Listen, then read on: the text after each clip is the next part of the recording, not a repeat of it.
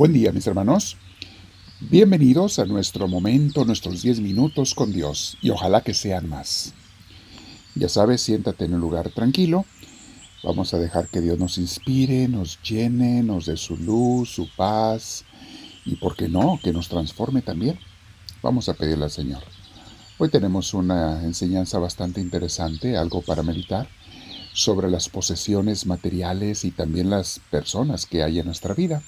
Vamos a meditar en eso, pero antes vamos a comenzar respirando profundo y vamos a hacerlo con mucha tranquilidad, cerrando los ojos si puedes, ponte audífonos si los tienes, para que nada te distraiga. Este tiempo es con y para Dios.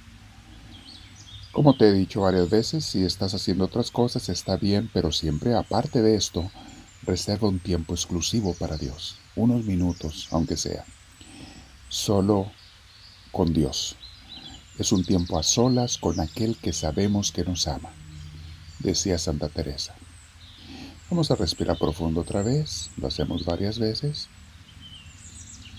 Con mucha paz y tranquilidad nos quedamos con el Señor y el Espíritu Santo ya lo estamos invocando. Ven Espíritu Divino, lléname de ti, te lo pido. Bendito seas, Señor. Hoy vamos a meditar sobre un punto, mis hermanos, que es muy importante porque mucha gente parece que no lo ve o no lo quiere ver. Y el descubrir esto que vamos a meditar en realidad te va a dar mucha libertad. Pero mucha gente tiene miedo. El título de hoy se llama ¿De veras es mío lo que tengo? Y por lo que tengo nos referimos a cosas materiales y personas en nuestras vidas. No solamente las cosas materiales también mi cuerpo, mi persona, todo.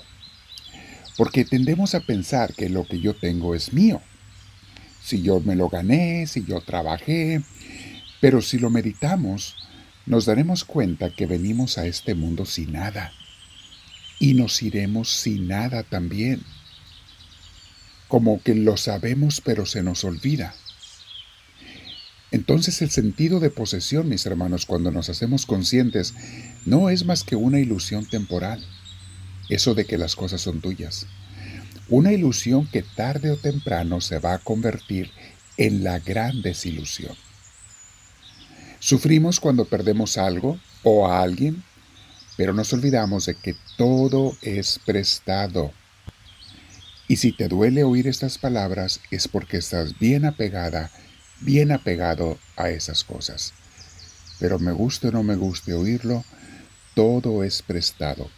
Incluso las amistades y el amor de otras personas y mi cuerpo, nada es para siempre. Todo termina tarde o temprano. Entonces la pregunta es, ¿y ahora entonces de quién son las cosas y las personas y la creación entera?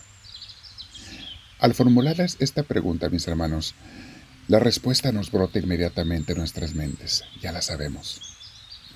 Puede ser que a algunos no les guste, pero es la verdad, y es mejor aceptarla y ser felices y agradecidos con todas las cosas y las personas que nos presta Dios por un tiempo.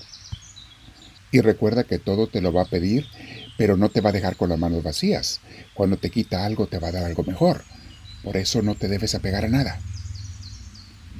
Y si lo hace es porque se preocupa de mí. Quiere que no me falte nada esencial, pero también quiere que al yo no apegarme tenga la libertad para recibir cosas nuevas. Dios no te da algo para siempre, no te deja de una forma para siempre, no te dio un cuerpo que permanece estático para siempre, todo cambia. Tu cuerpo cambia desde que naciste hasta que te mueres. Está cambiando constantemente. Tu mente, las cosas, tu casa, tus posesiones, tu ciudad, tu pueblo, las calles, todo está cambiando. ¿Por qué no nos hacemos a la idea? Nada es para siempre. La naturaleza y hasta el mundo. Dice el Salmo 24.1 para que entendamos todavía mejor. Del Señor es el mundo entero con todo lo que hay en Él, con todo lo que en Él vive. Palabra de Dios. Y esto es obvio, mis hermanos, porque las cosas le pertenecen a su Creador. En Primera de Crónicas 29, del 11 al 12, dice así.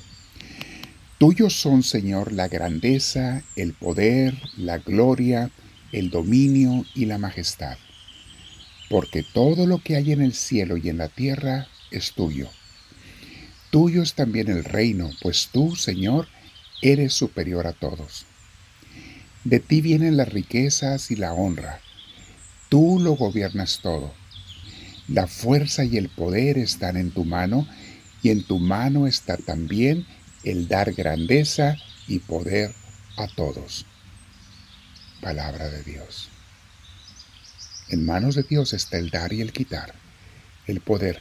Y saben, eso es lo mejor. Nadie sabe mejor que Dios qué es lo que tú necesitas en este momento. Tú no sabes, yo no sé qué es lo mejor para mí. Muchas veces ni idea tengo. Creo saberlo, creemos saberlo, qué es lo mejor para mí, para mis hijos y para mis seres queridos. Creemos saberlo, pero no sabemos. Más que Dios no. Dios sabe mil veces mejor.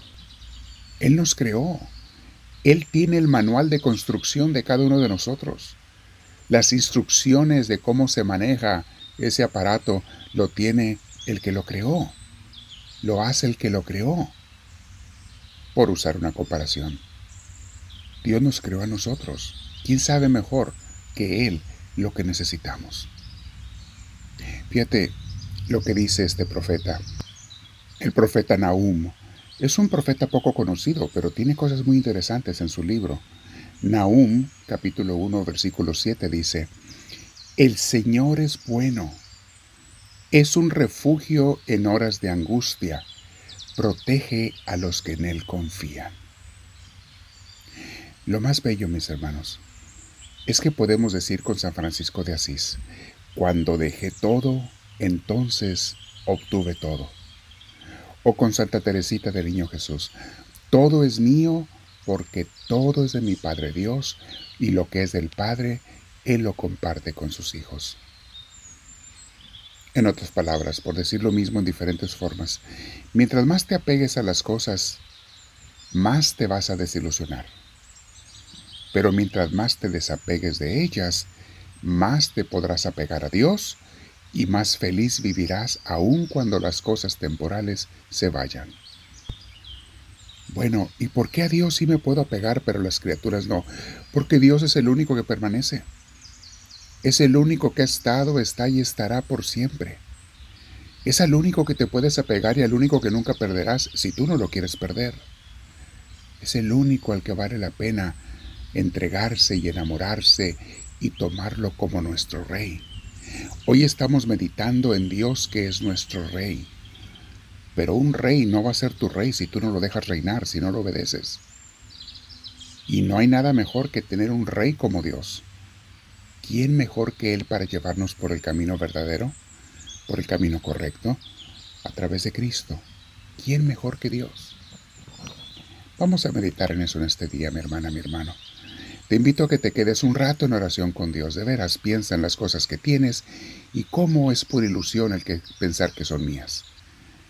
Entrégaselas a Dios, las vas a tener el tiempo que Él quiera, las vas a conservar, personas y cosas, pero no te pegues, apégate únicamente a Dios.